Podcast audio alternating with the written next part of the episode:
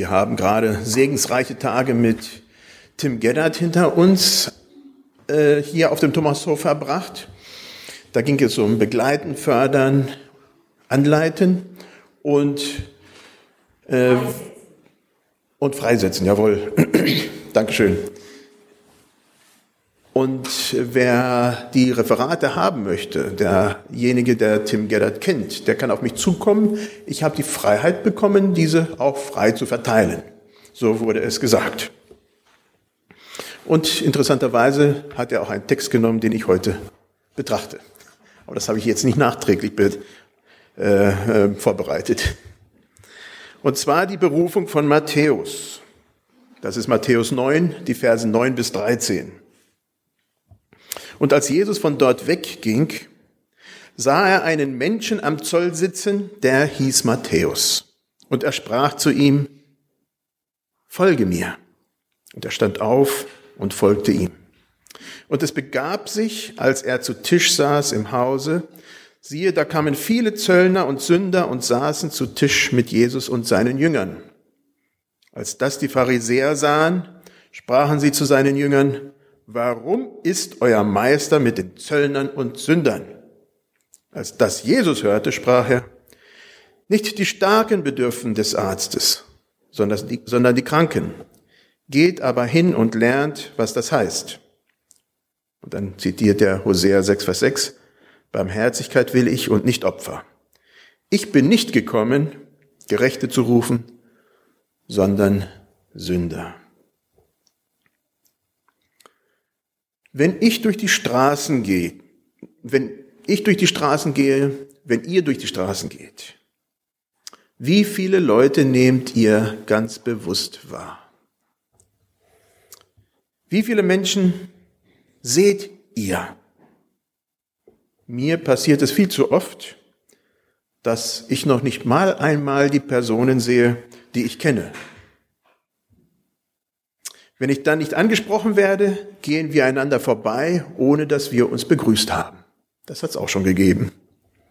Und wenn ich nachträglich sagen sollte, wen ich alles auf der Straße gesehen habe, dann muss ich komplett passen. Ich nehme nicht bewusst wahr, wer da alles durch die Straßen geht.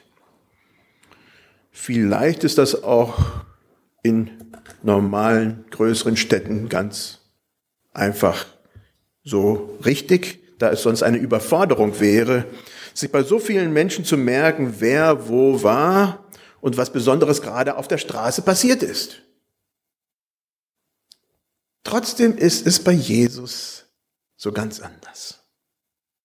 Das Erste, was wir hier lesen, ist, und als Jesus von dort wegging, sah er einen Menschen. Jesus sieht. Ups. Jesus war in Nazareth, in seiner Stadt, wo er aufgewachsen war. Und von dort geht er dann weg und muss an der Zollstation vorbei. Die Zollstationen waren nicht gerade beliebt und schon gar nicht die Menschen, die dort arbeiteten. Gerne hat man einen ganz großen Bogen um diese Stellen gemacht, wenn es denn überhaupt möglich war. Jesus geht zur Zollstation und trifft dort Matthäus, einen Zolleintreiber. Und zwar ist das der Autor von unserem Text. Er hat selbst geschrieben. Er spricht ihn direkt an und sagt, folge du mir nach.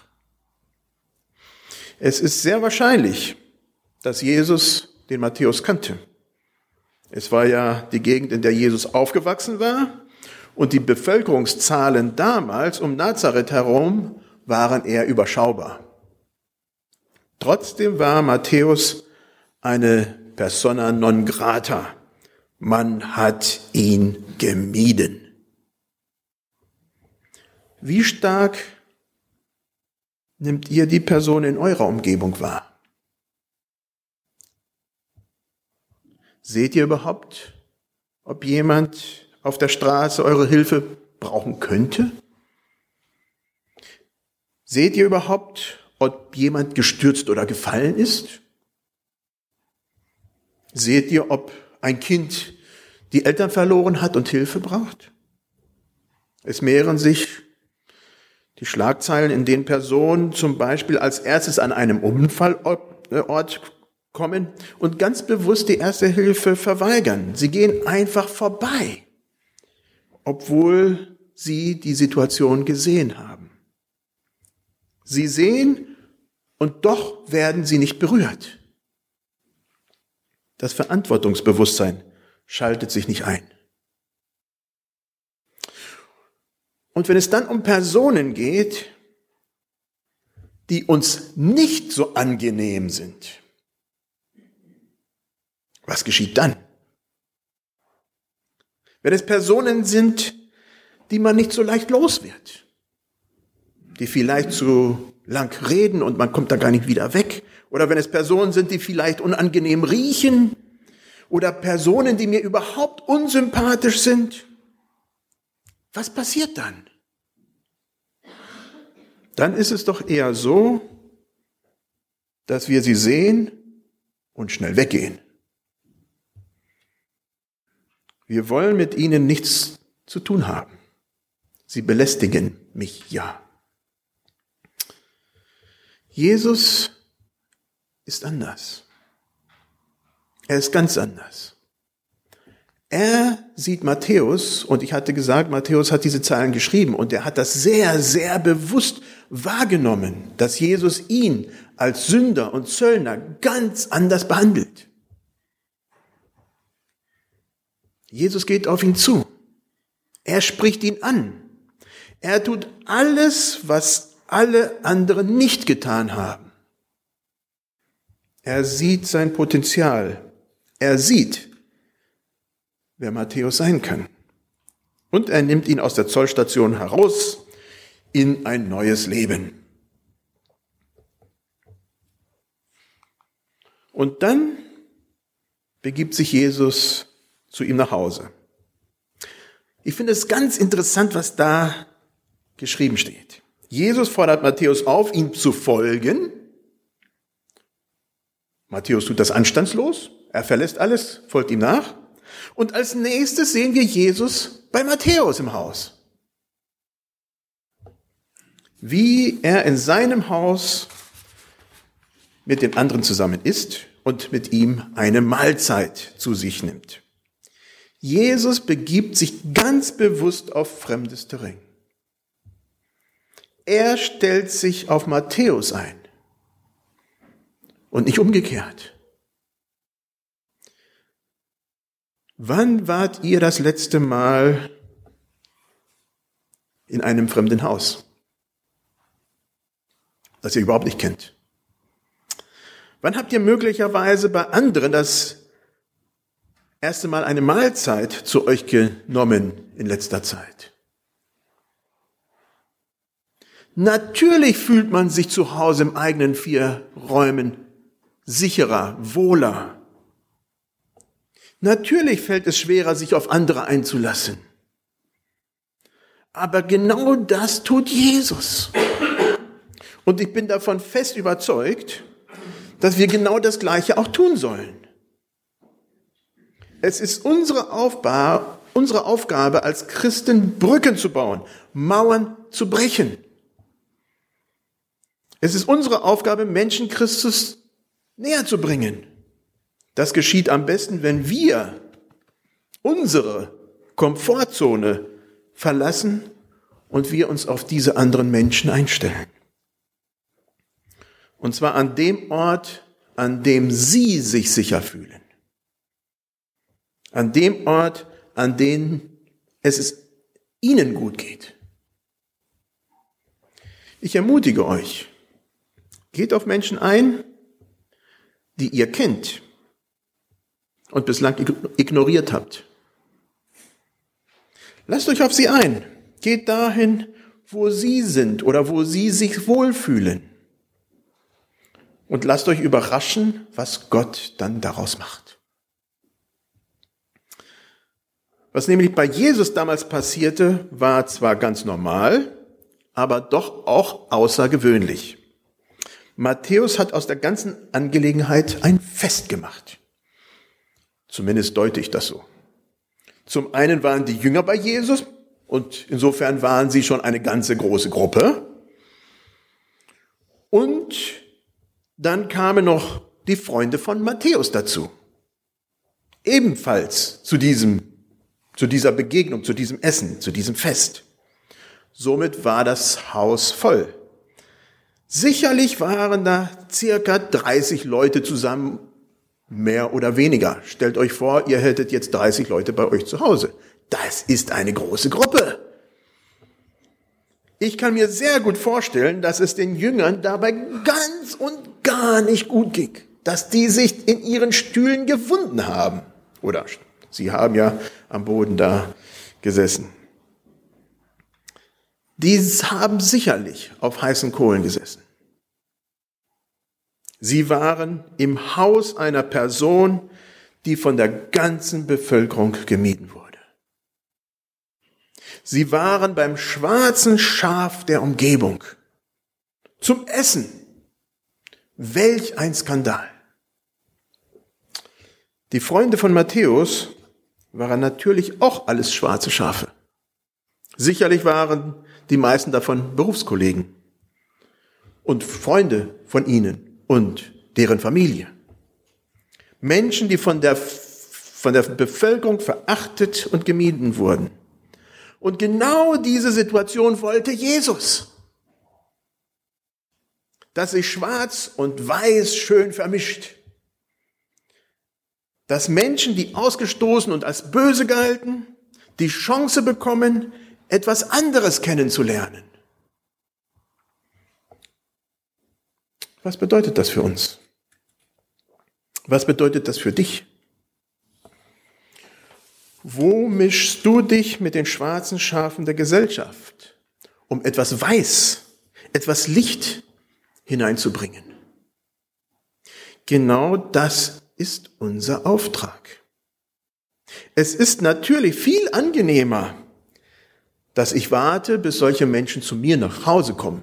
Das geschieht nämlich nicht. Das passiert nicht und dann ist, dann ist gut.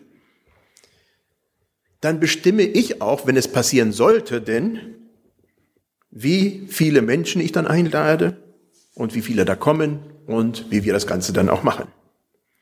Es ist nicht so leicht, wenn wir uns auf fremdes Terrain begeben, um den Menschen dort zu begegnen, wo sie sind aber das gewinnt die Herzen der Menschen.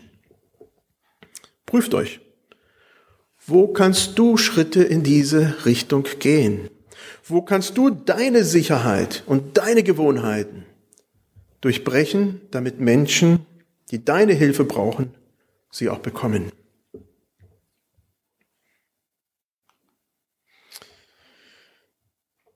Natürlich hat Jesus wegen seines Verhaltens Ärger bekommen. Wie sollte es auch anders sein? Er hat die Tradition gebrochen. Er hat das getan, was man nicht tut. Und der Ärger kommt auf einer ganz fiesen Art und Weise. Sie kommt von hinten. Jesus wird nicht etwa selber angesprochen, sondern seine Jünger überbringen ihm die Botschaft, dass die Pharisäer gesagt haben, Punkt, Punkt, Punkt. Kennt ihr das?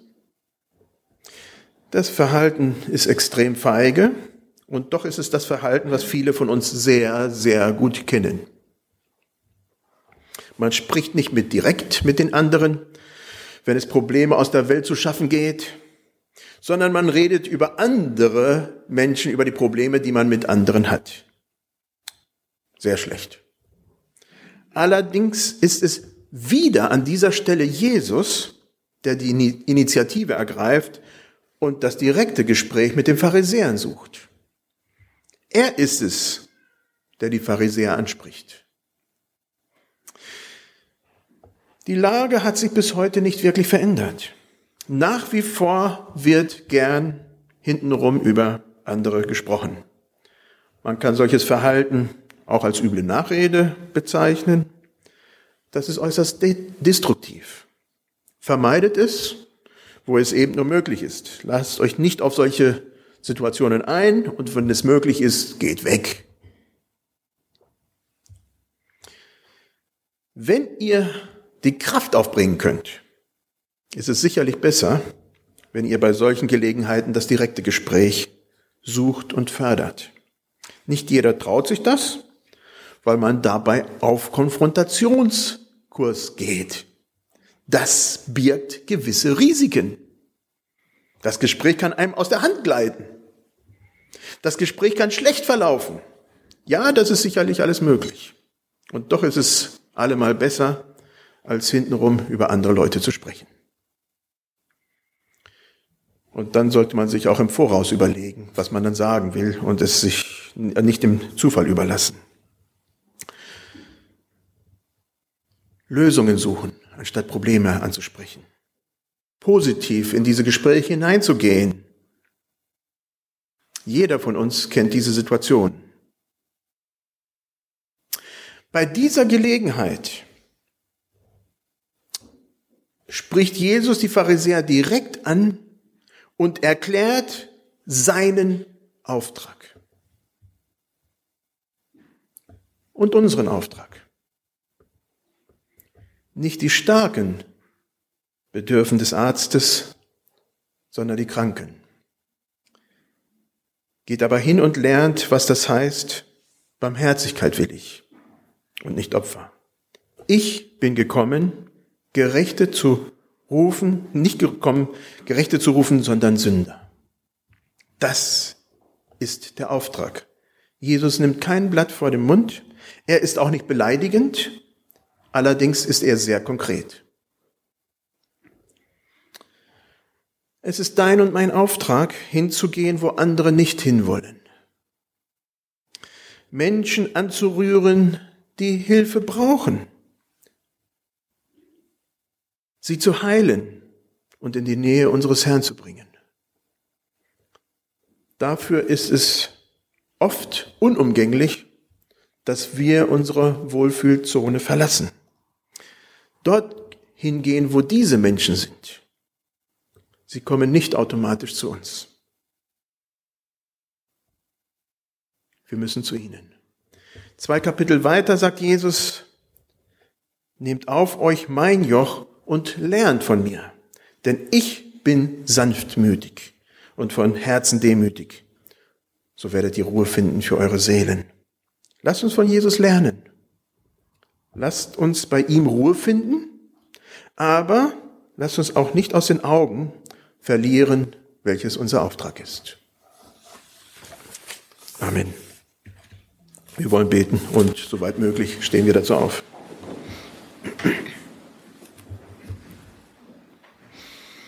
Herr Jesus Christus, wir danken dir für den Matthäus, den du an seiner Zollstation aufgegriffen hast. Und wir danken dir für das Matthäus-Evangelium, was er so klar schreibt und wie er berichtet, was das mit seinem Leben getan hat, dass du ihn verändert hast und du veränderst unser Leben. Und du möchtest so gerne noch viele andere Leben verändern. Herr, geh du mit uns, dass wir offen sind in unserem Herzen, aber auch in unserem Handeln, hinzugehen und zu schauen, wer wirklich der Hilfe bedarf. Da, wo du uns Menschen irgendwo in die Umgebung hineingestellt hast, die wir vielleicht überhaupt übersehen und gar nicht wahrnehmen. Herr, sprich du uns an, wer dran ist, wen wir ansprechen sollen, wo wir hingehen sollen. Wir danken dir dafür. Amen.